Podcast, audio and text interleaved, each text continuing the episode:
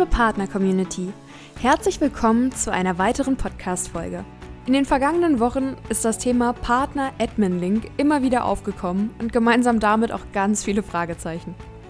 Ich habe für diese Folge meinen Kollegen Daniel eingeladen, der uns helfen wird, das Thema besser zu verstehen. Erwartungsgemäß wird der Partner-Admin-Link an Bedeutung gewinnen, deshalb lohnt es sich zu verstehen, was dahinter steckt und wie man es als Partner für sich nutzen kann. Jetzt geht's auch schon los. Viel Spaß beim Zuhören. Hallo Daniel, herzlich willkommen. Dankeschön, dass du dir heute die Zeit für uns nimmst und mit uns über das Thema Partner-Admin-Link sprichst. Ähm, magst du dich unseren Zuhörern erst einmal vorstellen? Ja, hallo Martina, äh, vielen Dank für die Einladung. Äh, mein Name ist Daniel Melanchthon. Ich bin bei Microsoft ein Partner Development Manager und damit verantwortlich für Business Development von Partnern. Und die Partner, die ich betreue, die sind unterschiedlich groß, äh, haben aber im Prinzip alle eines gemeinsam. Äh, wir versuchen gegenüber unseren Kunden und natürlich auch gegenüber Microsoft darzustellen, äh, welchen Mehrwert Partner bieten, welche Technologien sie besonders unterstützen können und wie sie vor allen Dingen ähm, zeigen können, dass sie fit sind, Azure erfolgreich bei Kunden zu implementieren. Mhm. Wie kann ich mich denn als Partner von meinen Mitbewerbern unterscheiden? Eines der wichtigsten Kriterien ist eigentlich, dass man erfolgreich Projekte in der Cloud umsetzt. So, jetzt ist es oft so, dass die Kunden ähm, nicht wirklich bereit sind, über die Projekte, die bei ihnen laufen, ähm, dass der Partner darüber Werbung machen kann. Das heißt, der Partner muss Mittel und Wege finden, wie er tatsächlich ähm, auf einer objektiven Art und Weise nachstellen kann, dass er erfolgreich im Bereich im Azure in der Cloud unterwegs sein kann. Und Microsoft hat dafür verschiedene Messmethoden implementiert, mit denen wir tatsächlich objektiv ähm, schauen können, was für einen äh, Umsatz, was für Services, was für Leistungen auf Azure ähm, treibt ein Partner erfolgreich äh, bei seinen Kunden. Und da fallen eine ganze Menge Akronyme. Ähm, wir bei Microsoft, wir lieben Akronyme. Und das stimmt. Die wollen wir heute ein bisschen näher beleuchten. Äh, DPOR äh, hieß es immer in der Vergangenheit und neu dazugekommen ist PAL, äh, Partner Admin Link. Und das ist neben dem Vertriebsmodell CSP eigentlich momentan das Wichtigste für einen Partner, mit dem er objektiv nachweisen kann, wie er Azure bei Kunden implementiert und wie erfolgreich die Kunden beim Einsatz sind. Okay, das heißt, um meinen Einfluss zu belegen, habe ich grob die Auswahl zwischen CSP, DPOR und PAL. Ist das so richtig? Genau. Also was wir natürlich nicht machen können, ist, wir können nicht ähm, kundenspezifische Informationen ähm, verwenden, um solche Auswertungen für den Partnererfolg zu fahren. Deswegen gucken wir auf äh, transaktionale Daten. Im CSP-Programm zum Beispiel können wir genau sehen, der Kunde bezahlt exakt das an Azure, was er verbraucht. Das heißt, allein die, die Höhe der Rechnung und die Services, die wir in Rechnung stellen bei dem Partner für den entsprechenden Kunden, geben uns einen guten Indikator, was der Kunde erfolgreich einsetzt. Mhm. Aber neben CSP haben wir ja noch Moment, andere Moment, Vertriebswege. Moment. Erstmal noch ganz von vorne. CSP, wofür steht diese Abkürzung? Okay, äh, erklären wir die Abkürzung. CSP, das Cloud Solution ähm, Provider Programm, ist eine Möglichkeit für Partner, Lösungen von Microsoft aus dem Cloud-Bereich ähm, wie eine Art Rohstoff zu benutzen, zu veredeln, mit eigenen Diensten und Services anzureichern und das in einem Paket unter ihrer Rechnung an Endkunden zu berechnen.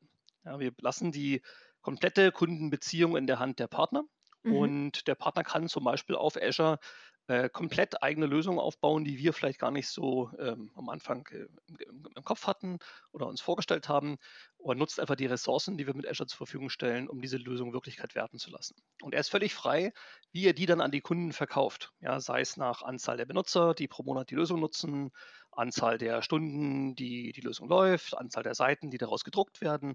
Also er kann sein Businessmodell komplett damit gestalten und äh, wir liefern ihm die zugrunde liegende Cloud-Technologie dafür. Mhm. Okay, also neben CSP, dem Cloud Solution Provider Programm, gab es noch DPOR. Wofür steht DPOR?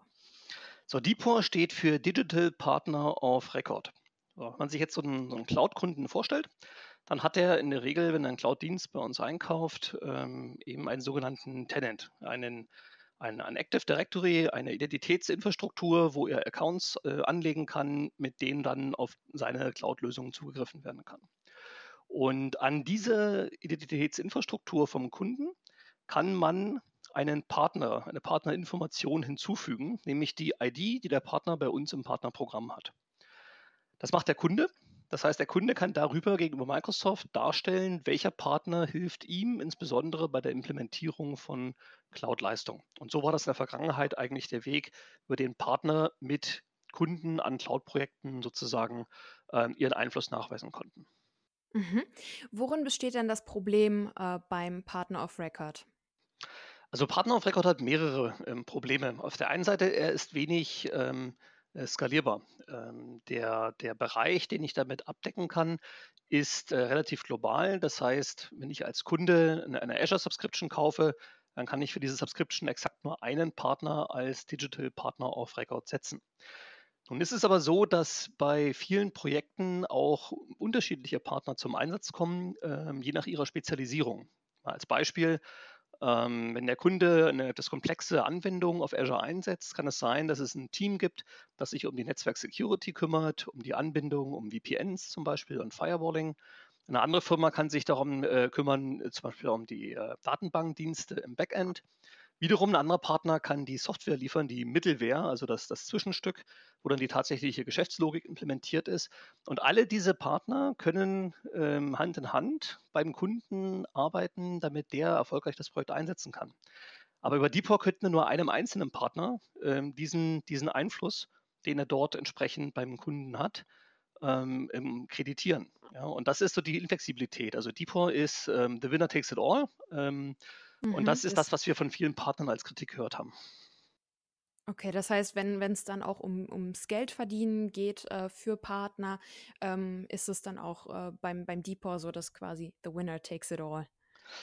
Ja, das ist tatsächlich so. Ähm, Geld verdienen ist natürlich im Partnerumfeld auch ein sehr wichtiges Kriterium. Ähm, die Profitabilität ähm, der, der, der Projekte beschäftigt viele, viele Partner. Mhm. Und ähm, es gibt natürlich die generelle Möglichkeit, ähm, beim Vertrieb des, des Produkts selbst Geld zu verdienen und äh, über die Nutzung des Produkts über die Laufzeit. Und äh, mhm. viele Hersteller äh, geben ihren Partnern Anreize, so Incentives, über die Nutzungszeit des Produktes. Ähm, und diese Incentives sind gekoppelt bei Microsoft zum Beispiel oder waren primär gekoppelt an diesen Digital Partner of Record. Und wenn da nur ein Partner eingetragen werden kann und dieser ähm, sozusagen dann äh, für das gesamte Incentive berechnet ist, dann ist es schwierig, Szenarien adäquat abzubilden, wo unterschiedliche Partnerteile am Gesamterfolg tragen, aber wo keiner ohne den anderen in Summe erfolgreich sein könnte. Mhm. Okay, beim Partner Admin Link ist das jetzt anders. Das heißt, wir müssten jetzt über Partner Admin Link sprechen. Wie genau funktioniert das denn, Partner Admin Link zu etablieren. Genau, also Partner Admin Link, muss man ganz grob zu sagen, ähm, nutzt die, die Telemetrie-Unterstützung, die wir innerhalb von Azure haben. Das heißt, wir können, weil wir auch ähm, Dienste in Rechnung stellen zu unterschiedlichen Preispunkten, zum Beispiel Speicher abrechnen nach verbrauchtem Speicherplatz, ähm, virtuelle Maschinen abrechnen nach dem verwendeten Template, ähm, ähm, Datenbank Transaktionen abrechnen nach Anzahl der Transaktionen pro, pro Zeiteinheit. Also für all diese, diese Abrechnungsinformationen ähm, ähm, äh, brauchen wir Telemetriedaten. Die sammeln wir auf der Plattform und Partner Admin Link erlaubt es uns, Teile dieser, dieser, dieser Telemetriedaten zu benutzen, um den Einfluss von Kunden granularer darstellen zu können. Das heißt, bei dem Digital Partner of Record wo der Kunde die ID des Partners auf der Subscription einträgt, mhm. ist es bei Partner Admin Link so, dass der Partner für die Accounts, die er benutzt, um die Lösung des Kunden zu administrieren, dass er dort seine Partnerinformationen hinzufügen kann. Also erster wichtiger Unterschied ist, Partner Admin Link setzt der Partner im Vergleich zu Depor, was der Kunde gesetzt hat. Das ist ein erster wichtiger Punkt, dass Partner gesagt haben, wir würden gerne das selbst in der Hand haben, wo wir entsprechend äh, unseren Einfluss nachweisen können. Mhm. Der Kunde ähm, hat aber selbst die Möglichkeit zu entscheiden, welcher Partner natürlich bei ihm entsprechend unterstützt. Das heißt, kein Partner kann sich ohne das Wissen des Kunden ähm, ähm diesen, diese, dieser, diesen, diesen, diesen Eintrag sichern. Das bedeutet, dass ähm, wenn der Kunde dem Partner die Administration der Lösung überträgt, macht er das in der Regel, indem er ihm einen Benutzeraccount zur Verfügung stellt oder indem er einen Benutzeraccount des Partners den der Partner selbst verwaltet, die Berechtigung erteilt, auf seine Lösung zugreifen zu können und diese administrieren zu können. Und wir gucken dann einfach, was darf dieser Account administrieren? Worauf gibt der Kunde dem Partner Berechtigung? Und auf diese berechtigten Umgebungen, was dort entsprechend an, an, an Azure konsumiert wird, das könnt ihr dann den Partner attributieren und sagen, das ist etwas, was er beeinflusst hat. Ja, das kann eine einzelne virtuelle Maschine sein, das kann eine Ressourcengruppe sein, das kann auch eine ganze Subscription sein, das ist auch möglich. Ja, aber es ist auf jeden Fall viel granularer, als der Digital Partner of Record es jemals gewesen ist. Mhm. Danke, Daniel. Kannst du uns noch ein bisschen Hintergrundinformationen dazu geben, wie das in der Praxis aussieht? Genau, also mal ganz plastisch, ähm, wenn ich als, als Partner von dem Kunden um Hilfe gebeten werde, um eine Lösung zu implementieren, brauche ich Zugriff auf dessen Azure Subscription, äh, wo die Lösung laufen soll. Und da gibt es zwei Möglichkeiten. Entweder kreiert der Kunde einen Account für mich als Partner und übergibt mir die Login-Daten, damit ich auf die Lösung zugreifen kann. Oder ich als Partner bekomme für äh, den Account, den ich selbst bei mir als Partner benutze, das Recht delegiert vom Kunden. Ja, dass der sagt, alles klar, dieser Partner-Account darf beim Kunden ähm, in dieser Subscription dieses und jenes administrieren. Der Vorteil der letzteren Lösung ist, dass der Kunde sich nicht Gedanken machen muss um den Account und die Passwortsicherheit, sondern das ist etwas, was der Partner selbst verantwortet. Mhm. Ähm, der Kunde verantwortet nur äh, festzulegen, auf welche Ressourcen genau der Partner hier Zugriff bekommen soll. Also jetzt haben wir den Benutzer-Account, entweder vom Partner oder vom Kunden. Und der Partner, der diesen Account benutzt, kann jetzt seine eigene Partner-ID, ähm, die er als Microsoft Partner entsprechend hat, an diesen Account äh, ranhängen. Das geht entweder über PowerShell oder über das Azure Portal mit Hilfe von einem Web-Framework. Mhm. Okay. Und was genau wird denn mit PAL getrackt? Also wenn wir uns äh, PAL mal anschauen, dann haben wir die Möglichkeit, äh, erstmal die verschiedenen äh, granularen äh, Ebenen abzudecken, wie eine gesamte Subscription zum Beispiel oder eine einzelne Instanz oder eine Ressourcengruppe im Rahmen von einer Lösung oder sogar runter bis zu einer einzelnen Instanz äh, aus ähm, ähm, einer Lösung, die aus dem Marktplatz äh, eingesetzt wird. Die Unterschied oder der, die Unterscheidung zum, zum Depot ist, dass der Depot nur auf der Subscription-Ebene funktioniert hat und nicht tiefer und feiner granular arbeiten konnte. Okay, das heißt, mit dem, mit dem, mit dem PAL kann ich sowohl auf Subscription-Ebene nachweisen, was ich mache, aber eben auch granularer, zwar auf Ressourcengruppe und auf Instanzbasis. Äh, okay. Genau. Im Prinzip sogar bis runter auf die einzelne virtuelle Maschine. Okay, super. Und wie wird in diesem gesamten Prozess die Privatsphäre der Kunden geschützt? Also was wichtig ist zu verstehen, ist, dass PAL keine Zugriffe erlaubt, die der Account vorher nicht schon hatte.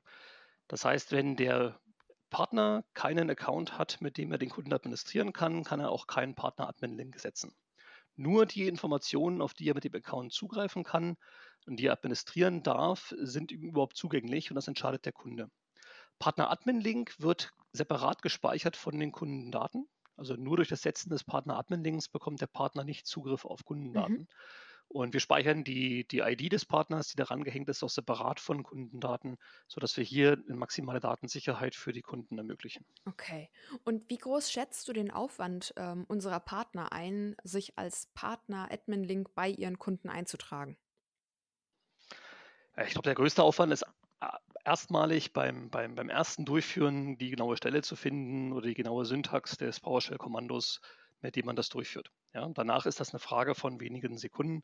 Unter einer halben Minute ist der Eintrag für jeden in der Regel normalerweise möglich. Okay, hm, du hast jetzt gerade PowerShell angesprochen. Welche Möglichkeiten habe ich denn insgesamt, ähm, PAL zu werden?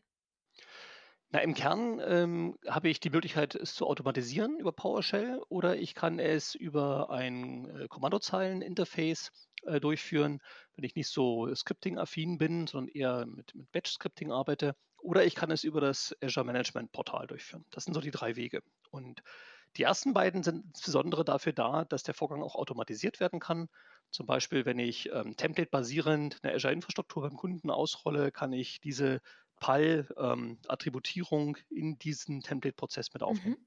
Hat der Partner denn dann auch eine Möglichkeit, seinen eigenen Stand einzusehen? Ja, wir haben ein äh, Dashboard dem Partner zur Verfügung stellen, mit dem er insbesondere selbst sehen kann, was an äh, uns reportet wird.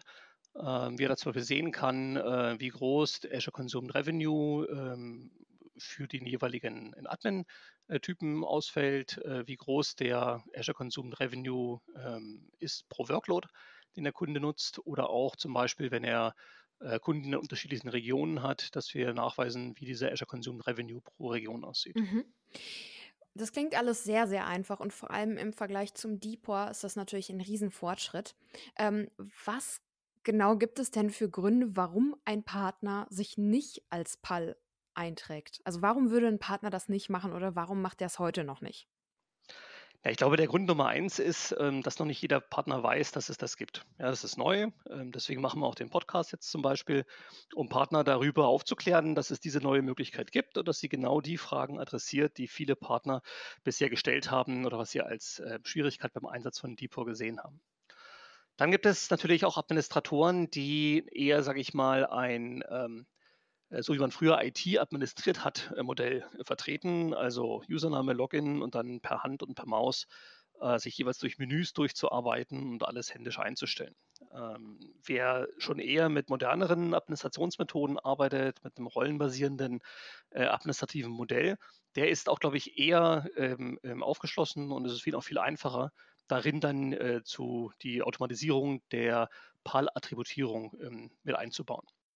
Dann haben wir natürlich ähm, Partner, die erfolgreich über das Cloud Solution Provider Programm sind, die also über CSP verkaufen.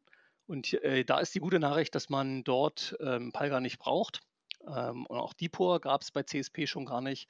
Hier ist immer automatisch sichergestellt, dass Partner, die über CSP verkaufen, automatisch auch den Azure Consumed Revenue angerechnet bekommen, der in der Subscription läuft, die sie darüber ähm, bezahlen. Was wir auch haben, sind äh, spezielle äh, Szenarien, in denen äh, Microsoft zum Beispiel auch ähm, als Sponsor auftritt für bestimmte Kundenszenarien, äh, um zu hel um helfen, diese Kundenprojekte anzuschieben. Ja, sei es ähm, über Business Investment Fonds oder über sogenannte ähm, POC Credits. Ein POC ist ein Proof of Concept. Also der Kunde hat eine Idee, ein Problem, das er möglicherweise mit Azure lösen kann und er möchte gerne, dass, er, dass ihm bewiesen wird, ja, nicht mit der vollständigen Lösung, aber mit, mit den rudimentären Bestandteilen der Lösung, dass prinzipiell die Lösung sein Problem in der Lage ist, sein Problem zu lösen. Das nennt man Proof of Concept. Und danach, wenn das überzeugend ausfällt, wird in der Regel dann der Kunde zum nächsten Schritt gehen und das Projekt implementieren. Und für so eine Proof of Concepts bieten Microsoft für bestimmte Szenarien eben an, auch Teile der Azure-Rechnung am Anfang zu übernehmen um das einfacher zu machen, ähm, hier den Vertrieb äh, partnerseitig zu unterstützen. Und für solche Credits oder Business Investment Fonds Investitionen, bei denen Microsoft die Rechnung bezahlt, ähm, funktioniert Partner Admin Link nicht, weil wir nur bei Partner Admin Link etwas zählen können, was tatsächlich dann vom Kunden konsumiert wird und äh, kommerziell mhm. eben auch in Rechnung gestellt wird. Okay, das leuchtet ein. Mhm. Genau. Und äh, was wir sonst noch haben, sind ähm, Fälle, in denen der der äh, Partner einen, zwei Benutzer-Account zur Verfügung gestellt bekommt vom ähm, Kunden, aber dieser Benutzer-Account keine administrativen Berechtigungen hat. Wir zählen bei Partner Admin Link nur den Einfluss von administrativen Accounts, die tatsächlich administrative Arbeit durchführen können, nicht von reinen Benutzer-Accounts, die nur eine Lösung zum Beispiel ähm, auf der Endbenutzerseite ähm, ähm steuern könnten. Ähm, das sind so die typischen Fälle, bei denen wir sehen, dass Partner Admin Link äh, und die Zuordnung hier ähm, nicht funktioniert.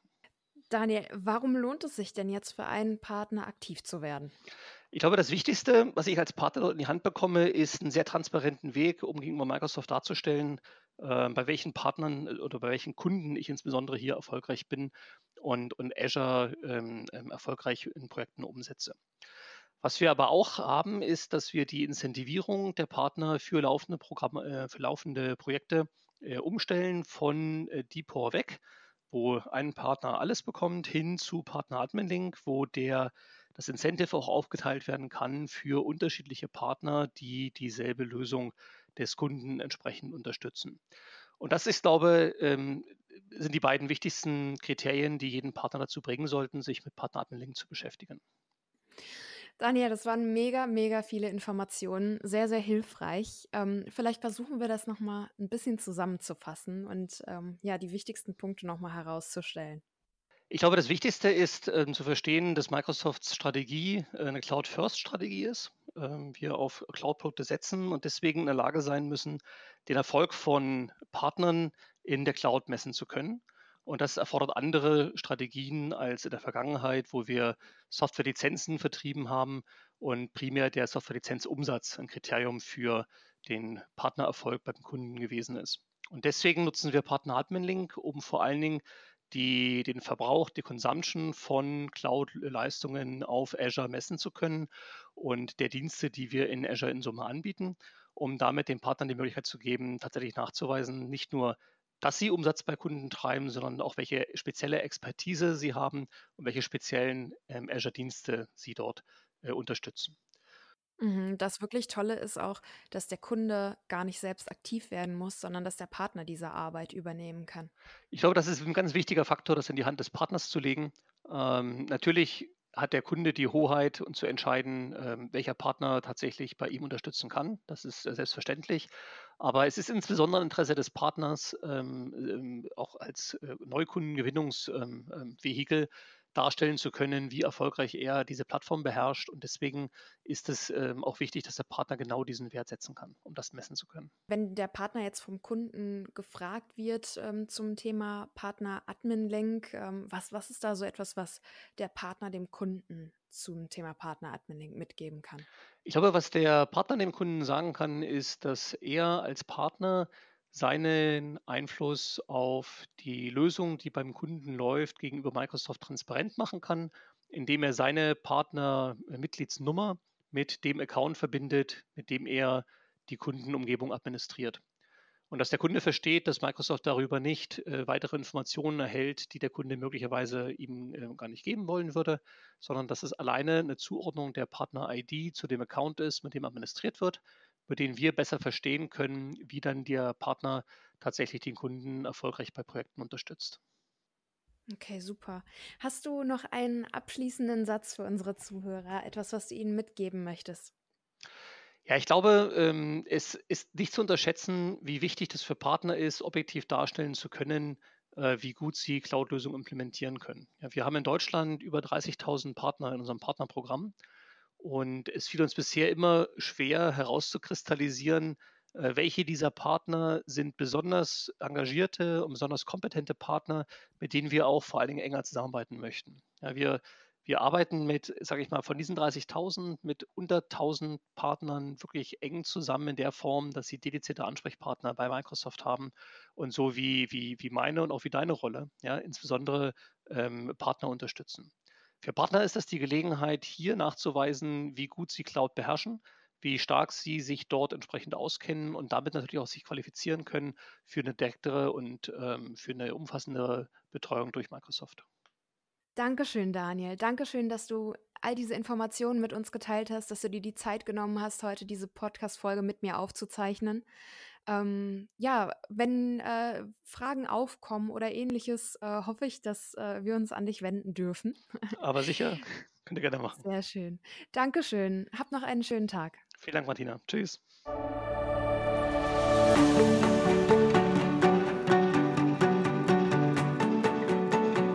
Ich hoffe sehr, dass diese Podcast-Folge interessant für dich war. Meldet euch gerne bei Fragen oder auch, wenn ihr Feedback für uns habt, zum Beispiel unter dem Post auf LinkedIn. Herzlichen Dank fürs Zuhören, habt einen schönen und erfolgreichen Tag. Keep empowering and achieving more, eure Martina.